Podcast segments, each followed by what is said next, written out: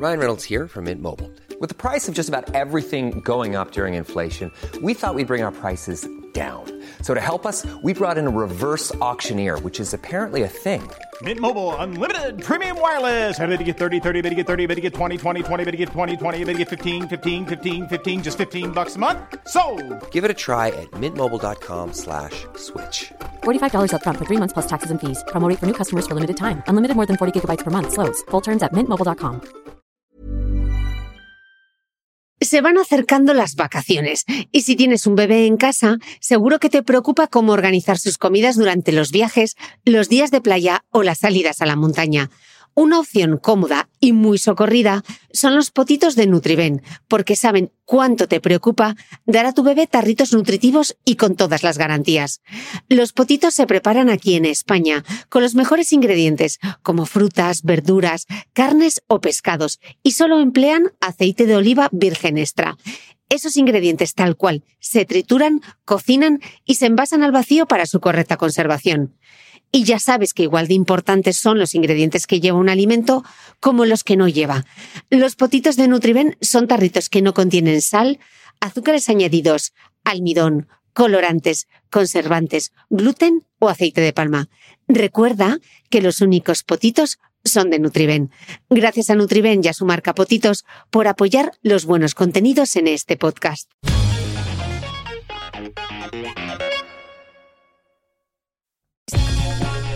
Si quieres descubrir mis apuntes de esta entrevista, mis notas personales y otras anécdotas de cómo se hace el podcast de Cristina Mitre, te invito a suscribirte a mi nueva newsletter a micrófono cerrado, donde compartiré material inédito de mi podcast y otras muchas cosas que solo podrás leer y escuchar allí. Suscríbete en www.cristinamitre.substack.com, repito, www.cristinamitre.substack.com y todos los domingos recibirás en tu email mi newsletter a micrófono cerrado. Te dejaré también link directo en las notas del podcast que como siempre comparto en mi blog www.debeautymail.es.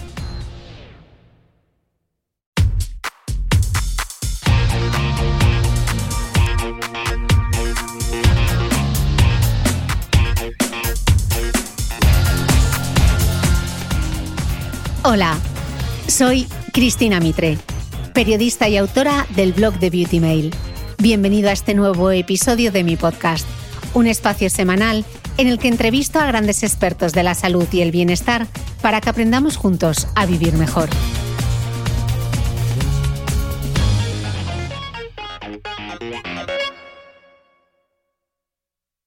Si hay una pregunta de belleza recurrente es cómo tratar las manchas y la duda eterna es si existe algo eficaz tanto para prevenirlas como para eliminarlas. Pues para dar respuesta a todas las dudas, hoy me acompañan la dermatóloga Ana Molina y la farmacéutica Gema Herrerías, quienes nos van a explicar qué pueden hacer la cosmética y la dermatología estética para eliminarlas. Tomad nota porque va a ser una clase magistral llena de trucos y de ciencia. Así que Ana y Gema, bienvenidas.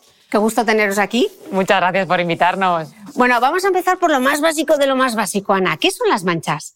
Muy bien, muy buena pregunta, porque las manchas, eh, los dermatólogos hablamos de manchas cuando una zona de la piel sin relieve, es decir, no sobreelevada, cambia de color. Normalmente el, el, color puede ser cualquiera, ¿no? Pero bueno, en general, sobre todo vemos manchas más blancas, ¿no? En las que hay una pérdida de color o manchas más oscuras en las que hay un aumento ¿no? del color normal de la piel. Entonces, dentro de las manchas es importante, eh, una vez que ya hemos, supongo que nos vamos a centrar en las manchas más oscuras ¿no? en este podcast, que es las que estamos viendo ahora, sobre todo en esta época, eh, vemos tres tipos. ¿no? Bueno, para empezar, antes de ver los tipos de manchas, tenemos que decir que normalmente en las manchas lo que hay es un aumento del pigmento, ¿vale? De la melanina. No tiene por qué aumentar el número de melanocitos, que son las células que producen ese pigmento, como pasa, por ejemplo, en los lunares. Los lunares son tumores, entre comillas, es decir, acúmulo, porque tumor no significa más que acúmulo, de melanocitos, ¿vale? Hay un aumento de, ese, de, esos, de esas células, proliferan y se produce un lunar, por ejemplo, ¿no?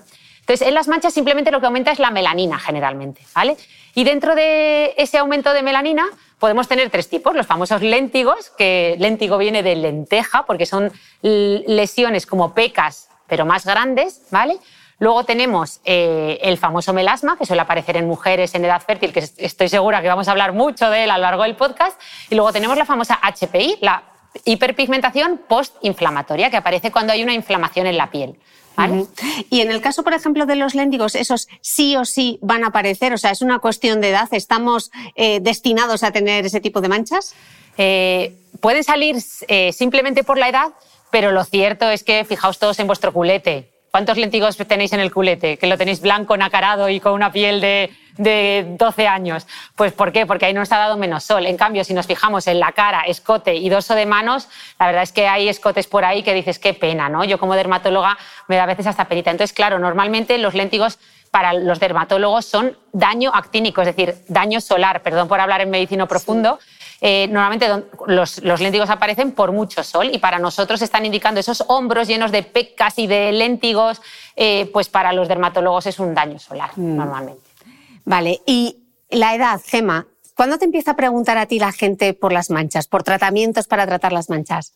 Normalmente es en edad adulta, pero también depende del tipo de, mancha. En el caso de las pecas, en, la infancia, si persisten hasta la edad adulta, sí que en edad adulta pueden querer aclararlas con despigmentantes y entonces preguntarnos. En el caso del melasma, como está muy relacionado con cambios hormonales, pueden ser adolescentes que han tomado anticonceptivos orales y por eso aparecen las manchas, o en periodos de embarazo también es muy frecuente.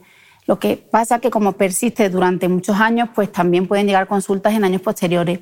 Los léntigos solares están muy relacionados en una edad adulta que ha habido un abuso de la exposición al sol y normalmente son personas mayores, mayores de 60 años, por ejemplo. Pero es cierto que también hay casos de personas jóvenes que han tomado mucho el sol por una actividad deportiva, al aire libre, sin protección solar, y también pueden estar preocupadas. Y la última ya, en el caso de las hiperpigmentaciones postinflamatorias, ahí va a depender del factor que la desencadena. Puede ser acné, por lo cual puede ser en una adolescencia, puede ser el haberse hecho un láser a cualquier edad, no depende tanto de la edad, sino de la exposición a estos factores que hacen que aparezcan estas manchas. Mm.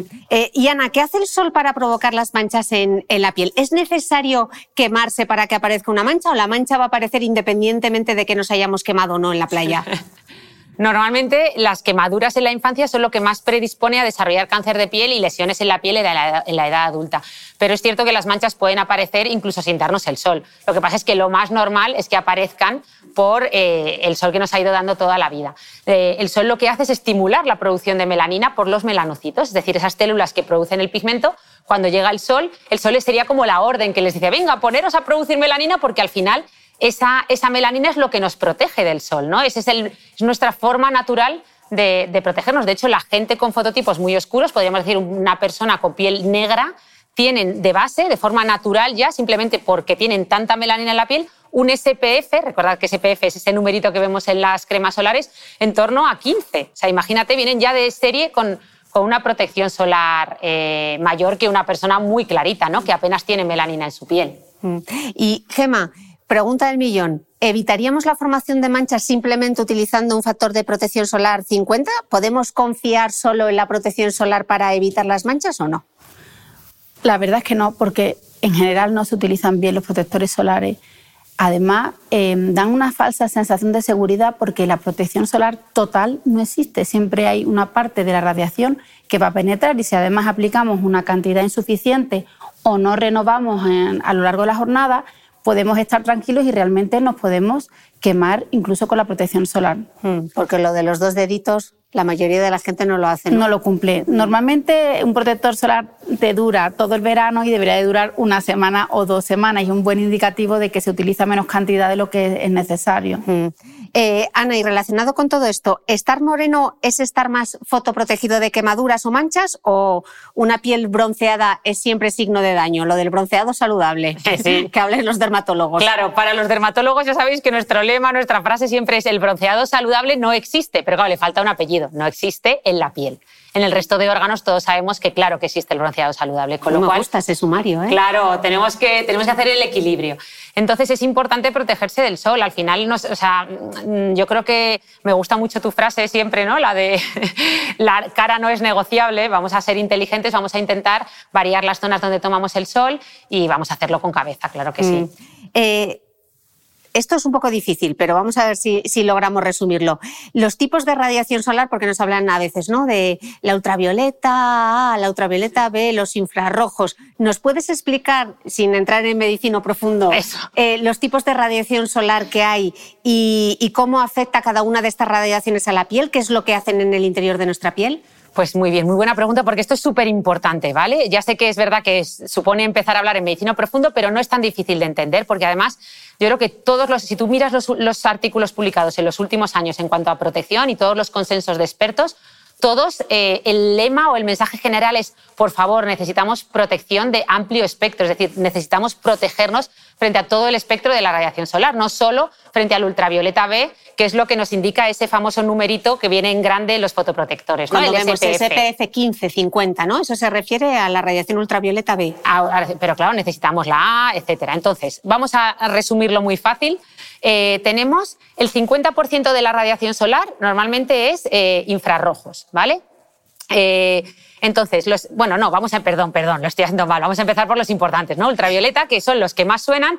Yo me estaba yendo a porcentajes, pero no, no, el 5% solo son ultravioleta. Entonces, aunque suponen el menor espectro de la radiación solar, los famosos ultravioletas son los que más nos suenan, ¿no? Son los más importantes y de los que siempre nos hemos protegido. Y de hecho son los más relacionados con cáncer de piel y envejecimiento. Entonces, los ultravioletas son de tres tipos, A, B y C. Los C, tenemos la suerte de que son los más dañinos, no llegan a la superficie de la Tierra, gracias, menos mal. Dentro, eh, los otros dos, los A y los B, sí que llegan. Los B normalmente son los que producen el eritema, se relacionan con cáncer de piel, etcétera, penetran un poquito menos. Y luego están los A, que se relacionan mucho con fotoenvejecimiento, etcétera. ¿no? Eh, entonces, ya hemos dicho ultravioleta A, B y C, sobre todo nos tenemos que proteger de ultravioleta A y de B. ¿vale? Luego tenemos los infrarrojos, como decíamos, que son una parte muy importante, casi el 50% del resto de la radiación solar, que son los que nos provocan ese calor, ¿vale? Nos provocan eh, el calor cuando nos da el sol. Y recientemente ya sabemos que no solo producen calor, ya sabemos que también nos envejecen, ¿vale? Y que producen daños en nuestra piel. Y luego, por fin, tenemos la famosa luz visible, que es casi el 45% de la radiación solar. Y dentro de esa luz visible, que tenemos muchos colores, verde, rojo, amarillo, está ¿Cuál? Azul. La luz que te has puesto de azul. Eso, la famosa luz azul que está tan de moda porque forma parte de la radiación solar, pero también la emiten los dispositivos electrónicos y ya se ha visto que es capaz de pigmentar sobre todo a, a fototipos oscuros. Vale, pues hablando de la luz azul, la pregunta del millón. ¿De verdad me tengo que poner eh, protección solar para estar delante del ordenador o si voy a estar en mi casa y no voy a salir? ¿Cuántas veces te han preguntado eso? Muchísimas, muchísimas, sobre todo las periodistas.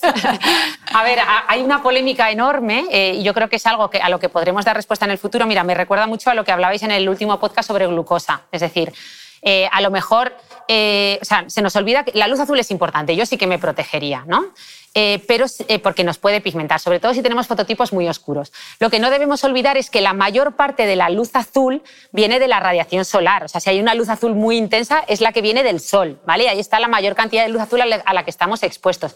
Es verdad que los dispositivos electrónicos no producen tanta luz azul. De hecho, hay estudios eh, estando, pues que los han realizado a 20 centímetros del ordenador, 8 horas al día, eh, y han visto que bueno, pues era difícil demostrar esa pigmentación. Es decir, seguimos avanzando, cada vez hay más estudios sobre luz azul artificial, que es la que emiten los dispositivos electrónicos. Yo sí que me protegería, también ya sabéis que hay, ahora nos hablará Gema de filtros, de, ¿no? de cómo va el tema de protección de luz azul, que aún está un poco en pañales, pero porque sobre todo lo hacemos con antioxidantes, pero bueno, por lo menos a base de antioxidantes sí que, sí que me pondría para, para la luz azul, sobre todo si tenemos una piel muy oscurita. Y no solo para las pantallas, si tú estás en casa y trabajas cerca de un ventanal, como es mi caso, también, ¿no? Estar fotoprotegidos en ese caso, ¿no? Claro, claro. Mm. Totalmente. De hecho, a los pacientes con cáncer de piel muchas veces les recomendamos filtros especiales eh, para, para poner en, las, en, los cristales de los coches, etc. Mm.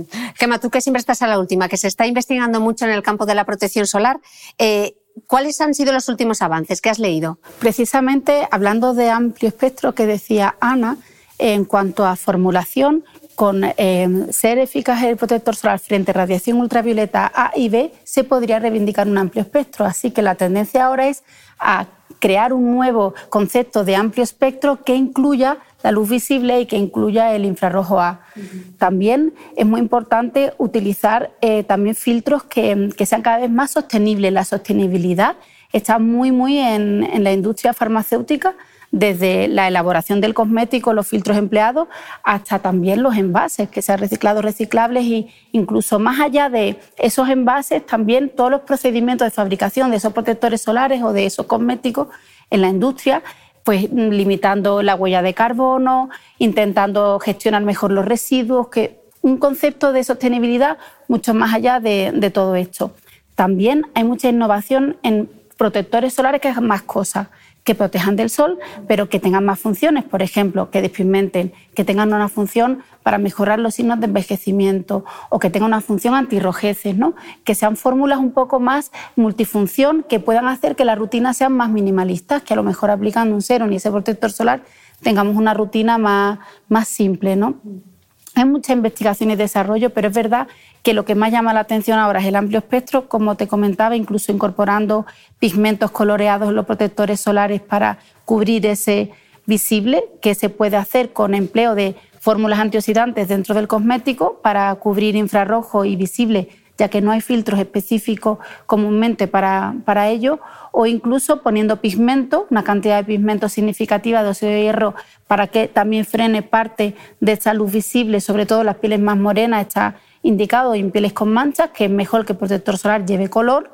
Y luego también se pueden incluso usar filtros eh, minerales que clásicamente dejaban muy blancas y que se están innovando en la formulación de los filtros minerales para poder dejar menos blanquecino, incluso es en el caso de que no estuvieran tratados, que fueran en molécula grande, no filtrará tampoco la radiación visible. Es decir, que si se pueden minimizar estos filtros minerales para que sean más cosméticos o no minimizarlos para que protejan mejor frente a la luz visible. Pero suelen ser fórmulas coloreadas porque si no te quedaría la cara blanca. De acuerdo. Bueno, estoy como Rafa Nada, como en un partido de tenis. Ahora me pongo para aquí, al resto la doctora Molina.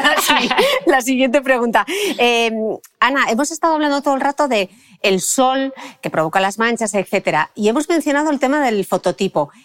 ¿Tener un fototipo u otro va a determinar que tengamos más o menos manchas? Totalmente. Totalmente. Y entonces, ¿cuáles son los que más papeletas tienen? Pero es que no solo manchas, es que se ha visto perfectamente cómo envejecemos de forma diferente. O sea, una persona de piel oscura eh, como viene de serie, como decíamos, con mayor protección frente al sol y el sol es el factor que más nos envejece, es que envejecen mucho mejor. O sea, es que eh, una, una, persona de fototipo oscuro termina teniendo arrugas y fotoenvejecimiento mucho más tarde que una persona de piel clarita, ¿no? Entonces, eh, totalmente. Ya sabéis que los fototipos es como, yo siempre digo que el color piel me hace mucha gracia, ¿no? ¿Habéis visto ese meme de, pásame el color carne? Cuando están coloreando los niños dicen, no, ¿cuál es el color carne? El color carne o el color piel no existe, ¿no? Lo que existe es un auténtico pantone de la piel. Y esos son los fototipos en función de algo tan simple como qué capacidad de producir melanina tienen nuestros melanocitos, porque no nos olvidemos, todos, absolutamente todos, tenemos el mismo número de melanocitos, ¿vale? Lo que varía es, pues oye, qué capacidad tienen de producir ese pigmento, esa melanina. ¿Que tienen mucha, mucha capacidad? Pues vamos a tener pues melanocitos pues súper, ¿no? O sea, súper potentes y una piel muy pigmentada que tienen muy poquita capacidad, pues vamos a tener fototipos muy claritos con, que suelen venir acompañados también de ojos verdes o azules, eh, pelo rubio, ¿no? Pues eh, ese fototipo más nórdico. Entonces tenemos fototipos del 1 al 6 y sí que es muy importante entender este mensaje y es que todos somos blancos o todos somos negros, no sé cómo decirlo, ¿no? Es decir, si tú ahora, Cris, que tienes un fototipo, un 3, ¿no? Te fueras a vivir eh, a, yo qué sé, a una latitud pues tipo África, ¿no? O sea, una zona de África en la que hay mucho sol.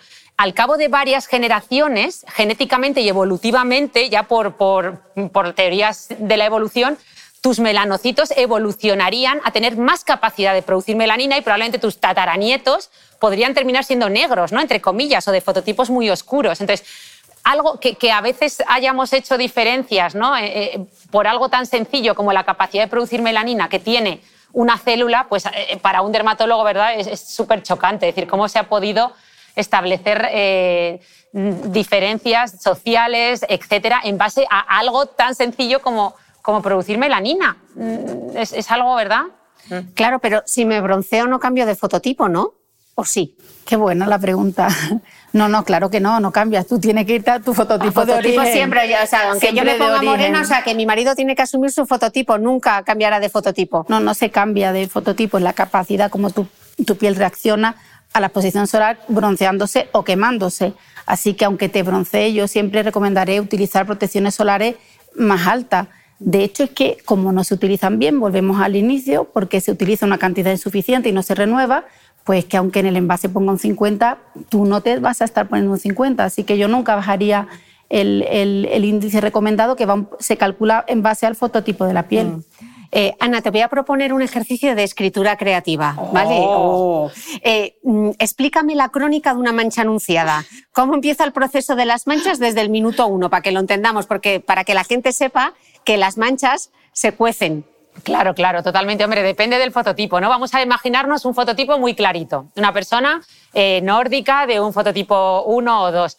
Esa persona se está intentando poner al sol sus melanocitos. Ya hemos dicho que los pobres producen melanina para nada, o sea, producen muy poquita cantidad, con lo cual esa persona se está exponiendo, exponiendo y lo único que consigue es una pigmentación aberrante. Es decir, no logra ponerse moreno, lo que logra es que su piel se llene de manchas, de pecas, de, de léntigos a largo plazo y, lo que consigue es quemarse, ¿no?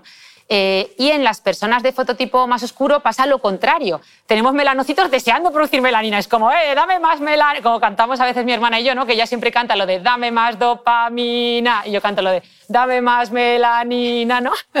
Con la canción de la gasolina, pues, pues lo mismo. Tenemos unos melanocitos diciendo, yo te produzco melanina a lo o sea, rapidísimo, con lo que sea. Que me haces una herida, te la pigmento. Que me pones dos minutos al sol, me pongo morenísimo, ¿no? Entonces, producen mucha melanina enseguida y por eso producen pues, eh, mucha pigmentación. ¿no? Entonces, esa sería la crónica de una, ¿no? la diferencia. Y bueno, y luego está todo el espectro que tenemos en el, en el, centro. O sea, que ese mito de no, hoy me ves rojo, pero mañana voy a estar moreno, eso no, eso es daño solar, punto pelota, ¿no? Hoy me ves rojo, hoy estoy dañado. Me saldrán probablemente pecas, que es como un intento de un quiero y no puedo, quiero ponerme moreno, pero no puedo, lo que hago es una pigmentación aberrante que a largo plazo va a ser un daño actínico, un daño solar o, como le llamamos los dermatólogos, una zona que llamamos campo de cancerización, porque esos escotes llenos de manchas, llenos de pecas, llenos de zonas también blanquitas, porque no se nos, no se nos olvide eh, que los léntigos también los tenemos en versión blanca. La famosa hipomelanosis gutata, perdón por hablar en medicina profundo, es decir, si, si miráis una zona, aquí ninguna tenemos mucho daño solar, pero si os fijáis en un escote muy dañado por el sol o unos brazos muy dañados por el sol, veréis léntigos, que son lentejitas marrones, y veréis lentejitas blancas, que son también daño solar y que la gente se cree que son hongos, pero no lo son. Es esa piel pues está que, que no pues dañadísima. Y tú en la consulta puedes ver las manchas que están por venir. O sea, me puedes ver con una máquina y decir, uh, todo lo que tienes por ahí debajo. ¿Eso se puede? Sí, tenemos de todo. Eh, tenemos dermatoscopia, tenemos la, luz, la famosa luz azul o luz de Guth, que nos permite diferenciar mucho las manchas que están en superficie en la epidermis de las que están más profundas. Luego tenemos técnicas de colorimetría, luego ya hay de todo para los ensayos clínicos, ¿no? Y luego hay dispositivos que nos permiten ver, porque al final sí, muchas manchas, sobre todo el melasma, yo siempre digo que es como un iceberg. Tú estás viendo la pigmentación en la epidermis, pero en la dermis hay una base mucho mayor que... Entonces, sí, sí, claro, podemos, podemos verlo. Bueno, Gemma, ya lo hemos hecho fatal, ya nos hemos gastado el capital solar, todos los ahorros antes de los 16 años porque hemos tomado el sol como locos, hemos estado media vida atorrándonos al sol. Vale, ¿nos resignamos que las manchas vayan apareciendo o eh, podríamos frenar su aparición? ¿Qué nos aconsejas? Claro que la cosmética funciona y vamos a tener un mejor estado de la piel dentro de los límites de la cosmética. La prevención, la prevención es fácil porque se puede utilizar, por supuesto, la protección solar, que es indispensable, y luego se pueden emplear antioxidantes. Y la ventaja es que casi todos los ingredientes cosméticos que son despigmentantes también son antioxidantes. Así que podemos hacer prácticamente la misma rutina cuando prevenimos las manchas que cuando las tratamos, simplemente cambiando la concentración de los ingredientes o el orden de aplicación o la frecuencia de uso de los ingredientes. Y si nosotros, por ejemplo, queremos prepararnos para prevenir las manchas por la mañana, ah, por supuesto, la protección solar, un antioxidante que podría ser vitamina C, vitamina E o podría ser niacinamida, por ejemplo, tendremos una rutina muy, muy sencilla. Y por la noche, eh, sí podemos usar los tratamientos despigmentantes de acción intensiva que sean más irritantes, como podrían ser los retinoides, pueden ser los hidroxiácidos, ahí podemos meter alfa-hidroxiácidos, polihidroxiácidos, que los polihidroxiácidos son como los ácidos glicólicos, como el ácido glicólico, como los alfa-hidroxiácidos, pero de segunda generación, la gluconolactona, por ejemplo, ideal en las pieles más sensibles. Y ahí podemos hacer como transiciones e ir alternando diferentes ingredientes y, tratar la piel, porque no, queremos prevenir las manchas, pero también tratar los signos de, de envejecimiento. Ya en función del grado de exposición al sol o de la piel sensible o no, por la mañana incluso podríamos utilizar tratamientos despigmentantes que no fueran irritantes. Por ejemplo, el ácido tranexámico y la niacinamida, que ahora se están utilizando mucho para el manejo de las manchas, se pueden usar de forma transversal por la mañana y por la noche. En cambio, un tratamiento con un retinol concentrado o incluso con una gluconolactona o, con un ácido glicólico u otro alfa o polidroxiácido, es mejor usarlo por la noche. No te preocupes que luego te lo voy a volver a preguntar para que me lo vuelvas a repetir y así vamos a sentar bien los conceptos. Pero, eh, Ana, tengo la sensación de que las manchas son casi como, como el dicho, ¿no? Pan para hoy, hambre para mañana, porque tú te quitas, decías que son como un iceberg, ¿no? Que solo estás viendo la parte más superficial. Te quitas la parte más superficial, pero ahí abajo sigue habiendo mucho mogollón, ¿no? Mm. No en todas, cada mancha es diferente. Por ejemplo, los léntigos suelen ser más superficiales, suelen estar más localizados en la epidermis. Por eso tenemos mucha facilidad también, por ejemplo, para quitarlos con láser o luz pulsada. Y luego están pigmentaciones como el melasma, que efectivamente son más como tipo iceberg porque tienen pigmento en superficie, es decir, en la capa más superficial de la piel, que es la epidermis, y pigmento en la dermis, ¿no? Bastante. Entonces, muchas veces en el melasma trabajamos mucho con cosméticos, eh, con fórmulas magistrales, la parte más superficial de la piel, pero claro, y logramos quitar ese pigmento más superficial, pero nos queda el componente profundo que, claro, en la dermis siempre es más difícil llegar.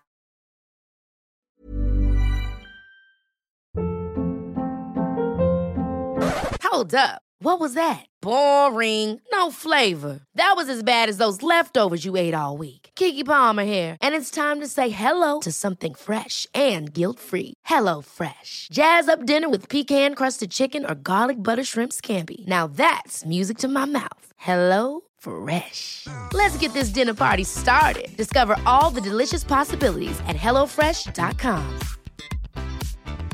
Hey, it's Ryan Reynolds, and I'm here with Keith, co star of my upcoming film, If, only in theaters, May 17th. Do you want to tell people the big news? All right, I'll do it. Sign up now and you'll get unlimited for $15 a month in six months of Paramount Plus Essential Plan on us. Mintmobile.com slash switch. Upfront payment of $45 equivalent to $15 per month. Unlimited over 40 gigabytes per month. Face lower speeds. Videos at 480p. Active Mint customers by 531.24 get six months of Paramount Plus Essential Plan. Auto renews after six months. Offer ends May 31st, 2024. Separate Paramount Plus registration required. Terms and conditions apply if rated PG. ¿Sabías que los bebés son capaces de autorregularse y comer lo que necesitan? Hasta el primer año, la leche ha de ser su alimento principal, bien sea lactancia materna o artificial, y poco a poco podrán ir probando diferentes texturas y alimentos. Ahora, con buena temperatura, a todos nos gusta salir más de casa, y en verano pasamos mucho tiempo fuera, en la playa, la montaña o recorriendo el mundo. Si tienes un bebé que ya ha empezado con la alimentación complementaria, para esos momentos puedes contar con los diferentes tarritos que ofrece Potitos. Hay recetas para bebés desde 4 y 6 meses y solo llevan ingredientes como frutas, verduras, carnes o pescados que se trituran y se envasan tal cual. Los potitos de Nutriben son tarritos seguros, fáciles de conservar y transportar, ya que no necesitan refrigeración, tan solo mantenerse en un lugar fresco. Se calientan en microondas o al baño María, sin conservantes ni azúcares añadidos. Gracias a Nutriben y a su marca Potitos por ser nuestro mecenas del mes.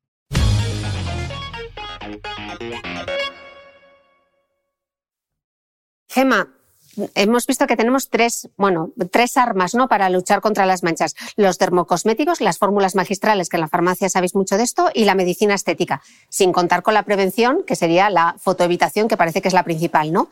Eh, al final, ¿cómo actúa una crema despigmentante? ¿Qué es, qué es lo que hace? ¿Realmente es eh, borra las manchas? ¿Es como si fuese una goma de borrar? Ojalá. Realmente es muy complicado. Como decía Ana, es que en el caso de según qué tipo de mancha es muy complicado resolverlas o, en cualquier caso eh, que no vuelvan a salir. Pero lo que es verdad que siempre se pueden aclarar. De hecho, ahí hay estudios clínicos, tanto en los cosméticos como en un seguimiento que puede hacer el dermatólogo, se puede hacer en la farmacia del color de la mancha, que objetivamente se mide con unas sondas, por ejemplo, un mexameter.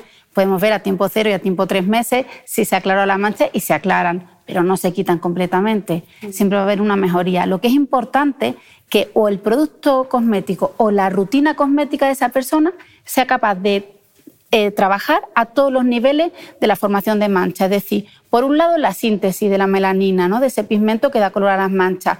¿Quién hace esto? Pues esto lo los protectores solares, por supuesto, los antioxidantes, decíamos antes, vitamina C, vitamina E, la niacinamida y los despigmentantes que se pueden utilizar por la mañana, todos esos van a prevenir la aparición de, esas manchas, lo que es la síntesis de la, mancha, pero también podemos evitar ese camino que lleva a que la melanina suba a la superficie de la piel, como lo ha explicado Ana, ¿no? De alguna manera, en, esa transmisión, frenar ese camino para que no siga subiendo el pigmento de melanina en la superficie. Eso también hay cosméticos que lo hacen. Si en la síntesis hablamos también, que no lo he dicho antes, de la celoglicina o el ácido, glico, el ácido acelaico, perdón, podemos hablar también de la transferencia de la niacinamida y del ácido tranexámico, por ejemplo. Es verdad que es que hay ingredientes que hacen muchas cosas, pero podemos clasificarlos así. Y la última, perdóname, es la acumulación de la melanina en la superficie de la piel, que ahí sí que se obtienen muy buenos resultados utilizando esfoliantes, transformadores. Ahí podemos meter el ácido glicólico, los retinoides que aumentan la velocidad de renovación de la célula, la gluconolactona, por ejemplo, en pieles más sensibles y, y son ácidos que van a evitar esa acumulación en la superficie de la piel y que para mí son imprescindibles para el éxito del tratamiento. O sea, hay que evitar que se sintetice más melanina, pero también hay que quitar esa acumulación en la superficie de la piel. Vale, y ahora la gente está diciendo, pero Gemma, por Dios, hazme un resumen porque me has dicho 250 millones de ingredientes y ya no sé qué es lo que tengo que buscar. Si tuvieses que decir como cinco ingredientes fantásticos para tratar las manchas y para actuar a todos esos niveles, venga, quédate con cinco. Venga. Los filtros solares, por supuesto, son indispensables, que no hay, podemos foto evitar, no, hacer, no tomar el sol, pero, pero los filtros solares son indispensables.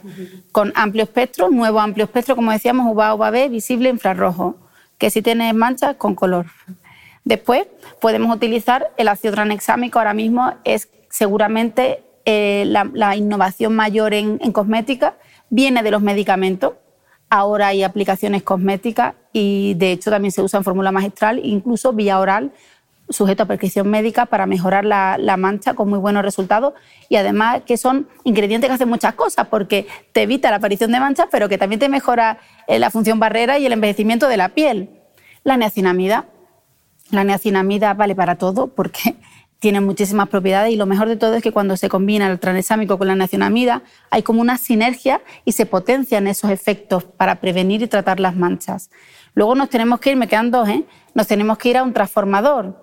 Aquí vamos a elegir uno para piel sensible y otro para piel resistente. En una piel sensible, la gluconolactona, por ejemplo, es eficaz, es antioxidante, además es hidratante, por lo cual se combina muy bien con los otros despigmentantes para obtener su resultado. Y si tengo que elegir uno nada más, el retinol. vale, ya hemos visto los ingredientes y ahora vamos a echarles un cable eh, construyendo las rutinas porque has hablado de transiciones. Entonces te voy a plantear dos tipos de rutina. Una rutina para prevenir la aparición de manchas y una rutina una vez que esas manchas ya han aparecido, ¿cómo las tratamos? Vamos a simplificar solo un poco. Vale. Prevención, rutina de prevención de manchas. Vale. La rutina de prevención de manchas, aquí podemos diferenciar si vamos a estar en la playa o vamos a estar en un entorno urbano. Son dos situaciones diferentes, porque si voy a ir a la playa en bañador, yo ahí me pondría solamente protector solar. Y un protector solar que sea multifunción, que también me trate las manchas. Por ejemplo, que existen fórmulas en el mercado que protegen del sol y tratan las manchas. Pero si voy a estar en un entorno urbano y lo que quiero prevenir, pues me pondría em, un serum que fuera antioxidante, vitamina C, vitamina E o nacinamida, por ejemplo, o aceloglicina, y me pondría el protector solar más simple imposible. Por la noche, en prevención, lo que haría sería hacer lo mismo que en tratamiento, solo que con menos frecuencia y menos concentrado. Por ejemplo, si quieres algo fácil, dos transiciones, un despigmentante que se tolere bien con niacinamida y ácido tranexámico y con un transformador que sea más esfoliante que pueda ser em, un ácido glicólico, un retinoide o una gluconolactona en pieles más sensibles y lo que voy a hacer es que los voy a alternar porque así voy a trabajar a todos los niveles, eso es muy fácil.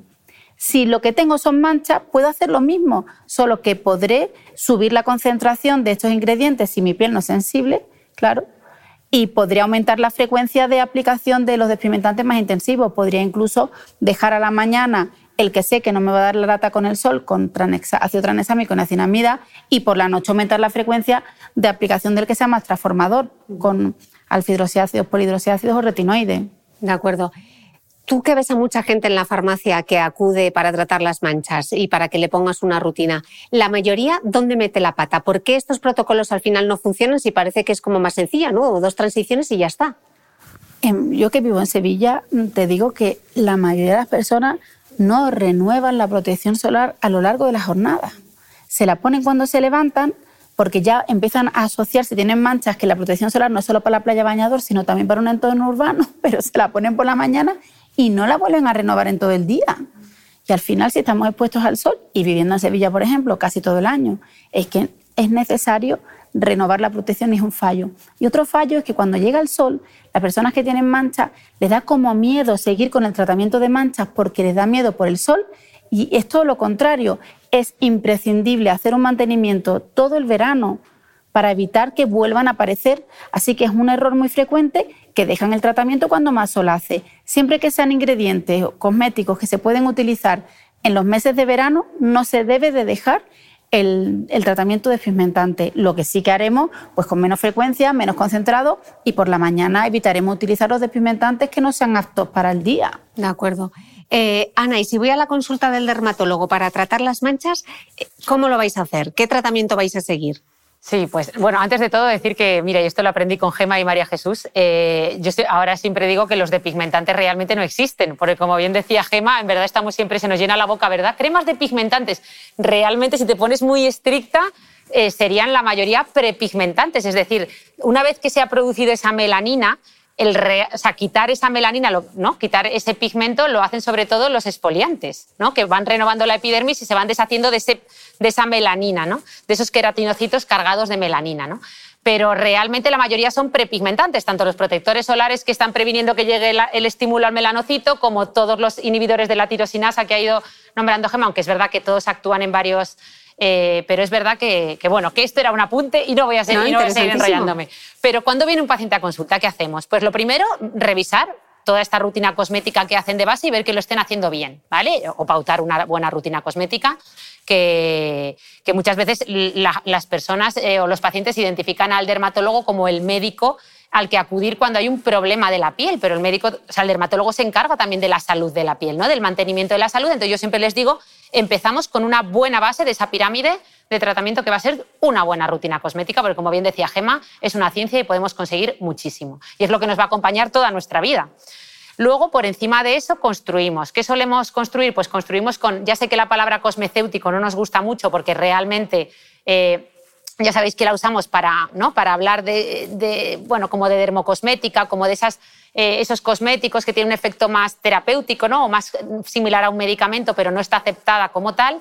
Pero bueno, encima de eso construiríamos fórmulas magistrales potentes, a fórmulas a demanda con medicamentos, por ejemplo, la hidroquinona, que es el de, pigmentante, ¿ves?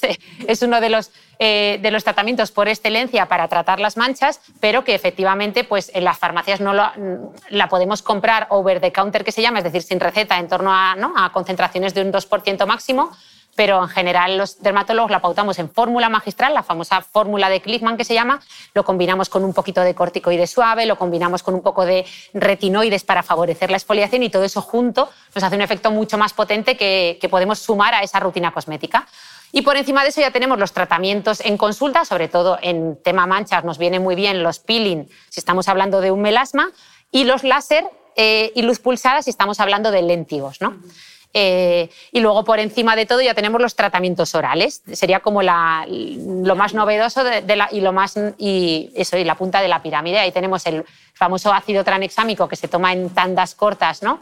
De forma oral, como bien decía Gema, que es un antifibrinolítico y que actúa eh, en el componente dérmico del melasma y ya no solo en el componente dérmico, que es ese componente más profundo, sino en el componente vascular, porque se nos olvida que el melasma eh, tiene mucha hiperproducción de melanina, pero también tiene un componente de hemoglobina, o sea, también tiene un componente de hemosidrófagos, es perdón por hablar en medicina profundo, pero tiene un componente en la dermis que es un componente vascular. De hecho, cuando vemos el, el melasma con un microscopio de luz polarizada, cuando lo vemos de cerca y lo aumentamos mucho con la piel, con un dermatoscopio, nos encontramos que esa mancha está llena de pequeñas venitas, ¿vale? Es decir, el melasma tiene la luz solar eh, produce también dilatación de las capilares de la piel. ¿no? Entonces, es importante tratar el melasma en su conjunto, componente vascular y el componente pigmental. Qué interesante. Eh, Gema, justo estaba eh, comentando Ana el tema de las fórmulas magistrales.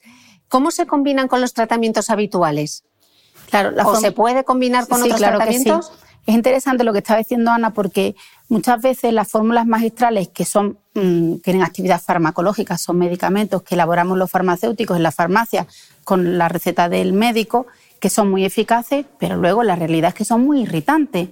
¿Y qué hacen? Enrojecen tanto, irritan tanto que empeoran el componente vascular que tú comentabas, por lo cual la mancha aparentemente se ve mucho más oscura y los pacientes se agobian un montón porque de repente se ven las manchas muchísimo más oscuras. No todo el mundo puede utilizar las fórmulas magistrales todos los días, entonces ahí combina muy bien en transición con los productos cosméticos. Una piel que sea sensible es que no va a poder aplicarlo en toda la cara, ni siquiera la fórmula magistral, la aplicaría solamente en la zona de mancha y en el resto del rostro el tratamiento cosmético menos irritante o si lo tolera en todo el rostro y luego alternarlo con un tratamiento cosmético, porque aunque a veces los dermatólogos pautáis con más frecuencia, la realidad es que llega el paciente a la farmacia y dice, tengo la cara quemada, es que no lo puedo soportar.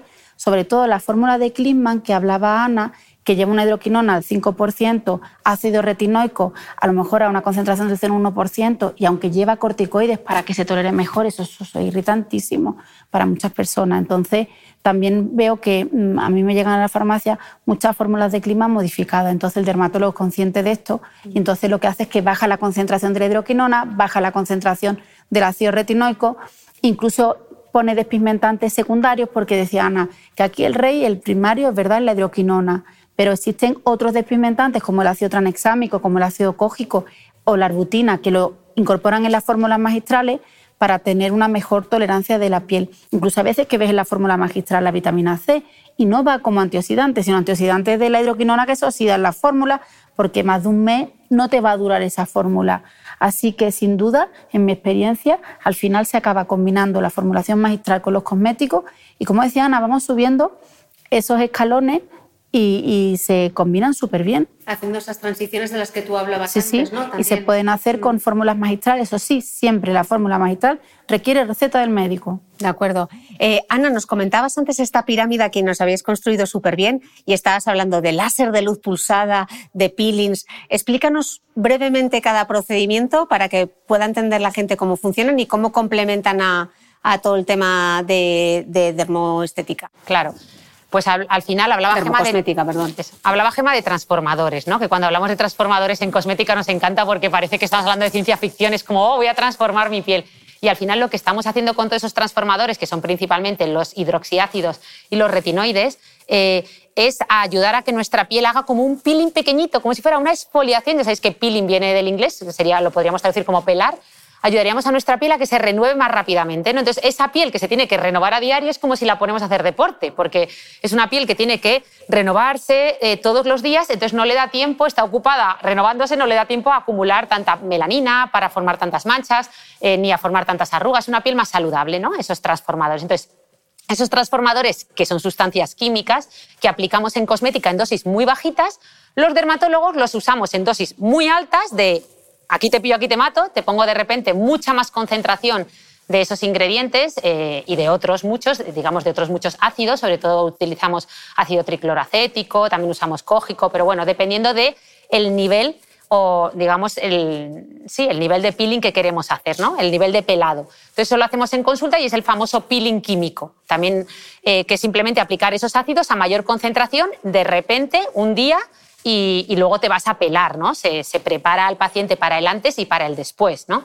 Eh, también existen los, los peeling físicos, es decir, no siempre los tenemos que hacer necesariamente con sustancias químicas, los podemos hacer con sustancias físicas, lo que se llama la famosa dermoabrasión, con muchos artilugios que tenemos en consulta o incluso el propio paciente para exfoliar esa piel. Pero en general nos suelen gustar más los peeling químicos porque podemos controlar la concentración de los ácidos eh, que muchas veces no cambian ni siquiera el ácido, lo que cambia es la concentración que ponemos a ese ácido y en función de eso hacer un pelado más superficial, medio o profundo. ¿no? Cada vez tendemos a utilizar peelings más superficiales, ¿vale? sobre todo en gente mm, que tiene mucha tendencia a pigmentar, porque podemos inflamar mucho la piel y que luego pigmenten. ¿no? Y luego, por otro lado, digamos que los peeling los usamos más en pacientes con melasma. Y en pacientes con léntigos eh, y otro tipo de manchas solemos utilizar más el famoso láser o luz pulsada, que mucha gente piensa que es lo mismo, son parecidos, son fuentes de luz. Eh, pero que al final actúan de forma parecida. ¿Qué hacen los láseres y las luces pulsadas? Lo que hacen es eh, tener como una diana, es decir, en este caso suelen ir dirigidos a la melanina. La melanina es un pigmento que sería el cromóforo diana, que ya decimos nosotros. Entonces, si tú eres una persona muy blanquita, pero con léntigos muy oscuros, llenos de melanina, pues pasa lo mismo que cuando depilamos. Si al final utilizamos los mismos láseres para tratar manchas que para depilar que toda esa energía del láser es captada por la melanina. Esa melanina se calienta, se destruye, se produce una quemadura controlada y localizada en la piel y esa mancha desaparece. Igual que pasa con el pelo. Lo calentamos eh, porque está cargado de melanina, por eso siempre decimos que el paciente ideal para tratarse las manchas con láser o para depilarse es aquel que tiene un pelo muy oscuro y una piel muy blanca y unas manchas muy oscuras y una... Haces diana, ¿no? Claro, haces diana total, calienta esa melanina y se produce una quemadura localizada y se va. Eh, ¿Qué pasa? Y dices, bueno, pues jo, si el láser y la luz pulsada son tan maravillosos para quitar manchas ¿por qué, y os van tan bien en los léntigos, porque la verdad es que los léntigos es como una goma de borrar a veces, de lo bien que funciona. Dice, ¿por qué no lo usáis también en melasma? Porque en melasma no tenemos esa suerte. En melasma no funcionan así de bien. Incluso en melasma muchas veces los pacientes con melasma, si no está bien indicado, no la realiza un dermatólogo, vemos que vemos problemas, vemos que se produce un efecto revelado que le llamo yo. Es decir, es como cuando tú piensas que le estás dando una fuente de luz y, ese melasma de repente es como si se, pigmentara aún más, como si se hubiera ido 100 días a la playa a tomar el sol. ¿no? Entonces, hay que saber muy bien, individualizar cada paciente, saber muy bien qué láser vamos a usar. Los mejores hoy en día son la luz pulsada, eh, los láseres fraccionados no ablativos y los Q-switch. Eh, entonces, saber muy bien qué láser vamos a usar, cómo ese paciente, qué piel tiene, qué fototipo y que lo indique, como bien decía Gemma, un, dermatólogo ese, ese tratamiento láser, porque a veces en melasma de verdad que vemos que empeoran. De acuerdo. Eh, entonces, por hacer un resumen, Ana, para tratar el melasma, estábamos viendo que una de las herramientas que utilizáis mucho consulta son los peeling. ¿Qué le recomendarías o qué recomendáis habitualmente a un paciente que se va a hacer un peeling previo al peeling y post-peeling? O sea, ¿qué, ¿qué, tratamientos cosméticos puede utilizar para preparar esa piel antes de someterse al tratamiento y después? pues todos los transformadores de pigmentantes que decía Gema, ¿no? O sea, todas esas sustancias, el ácido cógico, los retinoides, ¿no? Les ponemos una rutina, digamos que intensificamos eh, la rutina cosmética eh, o al revés, o la, o, la, bajamos según lo que queramos conseguir para eh, que cuando lleguen al peeling su piel esté más preparada. hacemos como una preparación. Obviamente tú puedes hacer un peeling, de repente ir a la consulta de un dermatólogo y decir, pues me voy a hacer un peeling porque me apetece y no estoy ni siquiera usando ningún tratamiento cosmético con transformadores, ¿no? Se puede hacer, pero lo ideal es ir llevando una rutina cada vez más potente, como bien decía Gema, cada vez más completa, con transformadores, con sustancias que van quitando el pigmento, e ir haciendo peelings en consulta pautados de forma reglamentaria. Pues puedes hacer dos o tres al año, eh, cada tres meses, e ir preparando la piel antes y obviamente después, porque después va a haber un pelado controlado que va a ser la capa que se, digamos, se pela de tu piel va a ser más o menos gruesa en función de hasta dónde ha profundizado ese ácido, pues saber cómo gestionar ese, ese, pelado que no es agradable y que vamos a necesitar un plus de hidratación y, una serie de, activos. Esa función barrera me suena a mí. vale, eso en el, caso, en el caso del melasma, que vamos a recurrir a los peelings. Si lo que utilizamos es o luz pulsada o láser para tratar los léntigos, ahí cómo se prepara primero la piel y luego cómo es el post-tratamiento. Hombre, ahí, ahí es más fácil. Quiere decir que, vamos, tú misma, ¿no? Eh, yo también, es uno de mis tratamientos favoritos, la luz pulsada, pues en general eh, hay más que una preparación con cosméticos que también se puede hacer.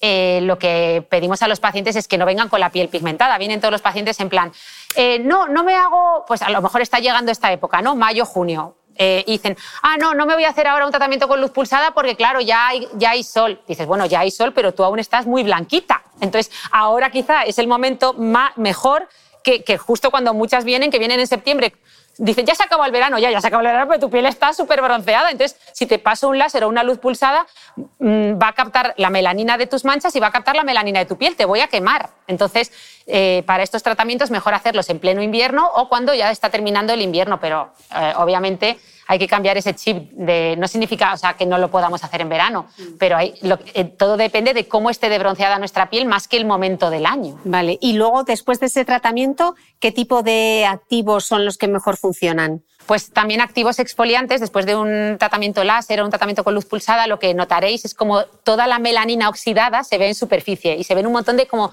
puntitos grises que como en sal y pimienta que llamamos, que son como toda esa melanina oxidada que tu piel la va eh, expulsando, ¿no? Entonces, si favorecemos la exfoliación, pues con sustancias que, sean exfoliantes como retinoides hidroxiáceos a bajas dosis, pues obviamente vamos a deshacernos de todos esos puntitos grises eh, de esa melanina de la que ya hemos oxidado, quemado y nos queremos deshacer mucho más rápido, claro. Vale, pero esa melanina oxidada nos despedimos de ella, pero todavía hay más melanina por oxidar. O sea, ¿vuelven a aparecer esos léntigos? Eh, sí, obviamente tu piel está dañada. Recordemos, hemos hablado de capital solar, hemos hablado de daño solar, tu piel está dañada, la piel tiene memoria, tiene un capital solar máximo, te has estado quemando en la infancia y has dañado esa piel, ¿no?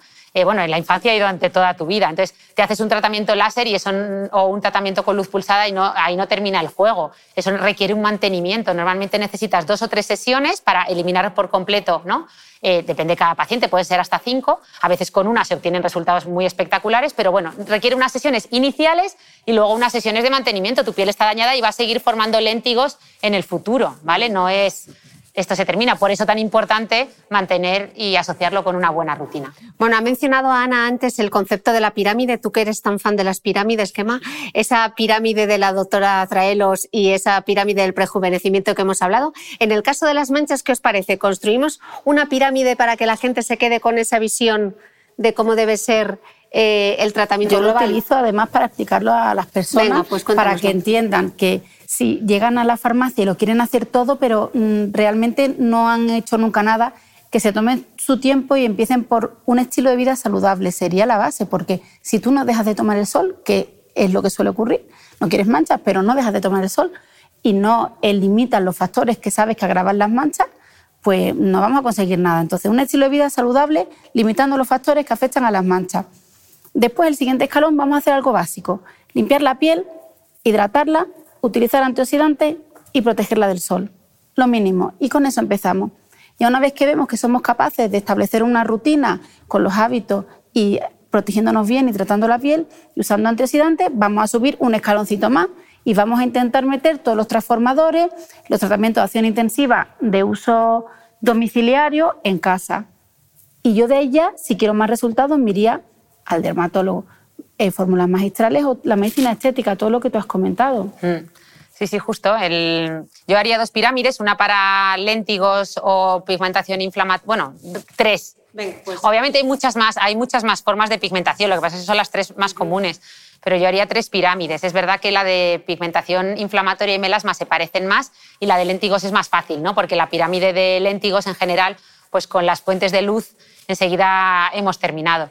En la pirámide de melasma sí que habría que ir sumando y tendríamos, pues, incluso en tratamientos orales, podríamos hablar, que no hemos hablado, de los nutricosméticos, de ese complemento a la protección, lo que la gente le llama aceleradores del bronceado, que no son ni mucho menos aceleradores del bronceado, pero ya sabéis que son esas cápsulas que normalmente llevan eh, muchos antioxidantes, sobre todo polipodio y leucotomos y otras sustancias que han demostrado ¿no? que, que ayudan a reparar los daños que el sol produce en la piel, pues puede ser muchas veces un complemento ya no solo en pacientes con melasma, sino en pacientes con enfermedades fotosensibles, que, bueno, que no estaría en la punta de la pirámide. Lo he puesto porque en la punta hemos colocado los tratamientos orales, pero en verdad yo lo pondría casi en la base, como complemento de una buena protección solar. Diaria, sí. Eh, yo no sé si voy a meter la pata con este comentario, pero voy a preguntarlo porque ahora de repente me he quedado la duda. Cuando me habéis explicado muchas veces las manchas, en el caso de, del melasma, siempre decís que los despigmentantes funcionan muy bien, pero en el caso de, los léntigos no. O sea, para los léntigos lo único que tenemos en el caso del melasma funciona muy bien, sí, pero vuelven a salir. Vuelven a salir. Crónico y recidivante, es como todos los inviernos otra vez igual. En el caso de los léntigos, mm. los resultados son limitados puede haber un aclaramiento del léntigo con los cosméticos, pero son muy limitados. Yo derivo continuamente al dermatólogo, al médico estético, porque sé lo que dice Ana, es que con los láseres que los resultados son inmediatos. Si una persona viene con la piel pigmentada entera y tiene léntigos solares, nosotros la tratamos con un tratamiento cosmético y derivamos para esos léntigos. Ahora, si viene con la piel perfecta y solo tiene un léntigo solar, es que va a ser mucho mejor que haga el tratamiento con la luz pulsada intensa o, o el, o el láser que consideréis. Claro, eso va ya a criterio del, del médico según el caso. Pero es verdad que los resultados son mucho más limitados con, con, la, con los léntigos solares. Yo ahí siempre, siempre, siempre que hay un léntigo que quiero mejorar, complemento con la hidroquinona al 2%, que no requiere receta del médico para empezar, y lo combino con los cosméticos. Ya si eso no funciona, formulación magistral y láser. Sí, sí, lo mismo. O sea, en, léntigos es verdad que con. O sea, que no iba yo mal encaminada, ya me, me, sonaba a mí, me sonaba. Perfecto, perfecto. Y luego para las pacientes con melasma que a veces se desesperan, decirles que lo que decía Gema, que, que es verdad que es, es, es, poco agradecido en el sentido de que el melasma muchas veces siempre vuelve, pero hay buenas noticias. ¿Qué buenas noticias podemos contarles? Pues que efectivamente si hacemos una, una combinación de tratamientos y ponemos toda la carne en el asador, pues podemos conseguir un aclaramiento muy potente del melasma y mantenerlo prácticamente todo el año. ¿no? Si además combinamos todo lo que decía Gema con hábitos de vida saludable, recordemos que la contaminación nos mancha la piel, los tóxicos como el tabaco, etcétera, el alcohol nos dilata los capilares y también al final empeora. Entonces, todo eso combinado puede tener muy buenos resultados en melasma y otra buena noticia para el melasma es que sobre todo es propio de mujeres en edad fértil, es decir, es una pigmentación muy hormonal, bien porque tomamos un anticonceptivo oral, bien porque nos hemos quedado embarazadas o bien porque simplemente somos mujeres, ¿no? Como pasa con la celulitis.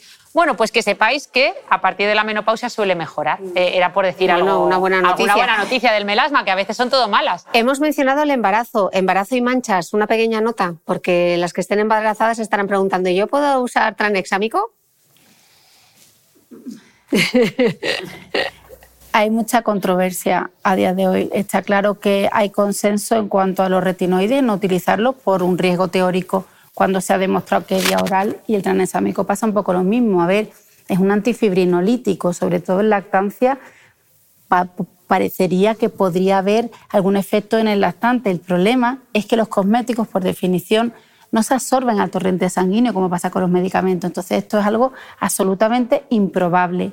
Lo que sí que es verdad que a pesar de que el ácido tranexámico está permitido en cosméticos hasta el 3%, sí que em, los fabricantes de las materias primas desaconsejan su uso durante, durante este periodo. Mm. Es un riesgo muy teórico, entiéndeme, que si alguien lo está utilizando y se queda embarazada no pasa nada, se lo deja de aplicar, pero sí que es verdad que, pues, que tanto retinoides como el ácido tranexámico no hay consenso en que se puedan emplear durante el embarazo y la lactancia. De acuerdo. Mejor niacinamida y acelaico. O sea, si estamos embarazadas, una buena rutina con niacinamida y acelaico, que además, mira, nos va a quitar, el acelaico además nos va a ayudar, ya sabéis, con los pequeños granitos, porque también mejora un poco el acné. Y en pieles sensibles, incluso si el ácido acelaico irrita, la celoglicina, que es ácido acelaico condensado con glicina, que se tolera estupendamente, sin problema. No hay ningún inconveniente. Yo creo que en, ese, en el periodo, además, por los cambios hormonales en la mujer embarazada, y que casi todo puede llegar a irritar la piel, lo mejor es la prevención. Muchos antioxidantes, mucha protección solar, pasar este periodo y ya posteriormente tratar las manchas. De acuerdo. Bueno, ya sabéis que a mí me gusta siempre despedir los podcasts con un consejo maestro, un sumario, así que os voy a pedir a cada una de vosotras que os quedéis con, que nos deis una idea final para la gente que está tanto viendo como escuchando este podcast. Yo que te la quiero copiar porque además Pues tema primero que yo no me guía, así yo me la pienso. Pero escúchame, pero es que yo esta la utilizo tanto y esta es tuya, ¿eh? Y además es que es un titular de los que a ti te gustan. La cara no es negociable. Lo vamos a hacer camiseta, Gema. Es que Hay que hacer una camiseta. porque siempre están con que si la síntesis de vitamina D, que si no sé qué. Digo, vale, pero la cara no es negociable. No tomes el sol en la cara y ponte protección solar todos los días del año en entorno urbano días nublados y en invierno. De acuerdo, con ese súper pues consejo. casi que me quedo con el de Gema y Cris, porque es verdad, o sea, pues decir que quizá un poco abogar por lo que siempre decimos los dermatólogos, que soy muy pesada con esto, pero que yo sinceramente a mí cada vez me gustan menos las pieles bronceadas. Ya sabéis que la piel, o sea, que el bronceado sea equiparable a belleza es algo muy reciente, que es de los años 20 por Coco Chanel, que le copiamos todo y de moda muy bien, pero de moda de la piel no andaba tan lúcida y todos le hemos, le hemos copiado esa moda de moreno igual a bronceado, pero que tenemos que empezar a quitar esas frases ya de nuestro vocabulario de morenita estás más guapa, eh, estás muy blanca, pareces un folio, tienes poco color porque eso es lo que luego va a hacer que tengamos manchas y además que es que el bronceado dura 30 días, lo que tarda en renovarse la capa más superficial de la piel. De verdad, por 30 días de gloria, esto es como un donut, ¿no? Lo mismo, pues por un minuto en la boca y toda la vida, ¿no? Como dicen, pues lo mismo. O sea, de verdad te merece la pena ponerte morena para. Tú tienes un titular, ¿eh? Es que no lo has dicho, pero tú tienes uno que me gusta mucho tuyo. ¿Cuál? A ver, que no me acuerdo. El único bronceado saludable es el del Autobronceador. Qué bonita, qué bonita. Esa me gusta. Es que estoy tan cansada ya de mis frases que ya se me olvidan y todo. Pues con esos dos grandes sumarios, muchísimas gracias a los dos. A menudo repaso que le hemos pegado al universo de la Mancha. Ha sido un lijo y muchísimas gracias a Sensilis por hacerlo posible. Gracias. Totalmente. Muchas, Muchas gracias. gracias. chicas.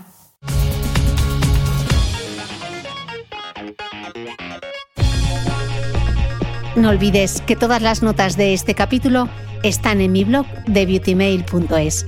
Además, si no quieres perderte ninguna entrevista, suscríbete a el podcast de Cristina Mitre en tu reproductor de podcast habitual. Y un último favor, si me escuchas en Apple Podcast o en Spotify, regálame una reseña, porque así ayudas a que este podcast siga creciendo. Muchas gracias y nos escuchamos de nuevo el próximo domingo.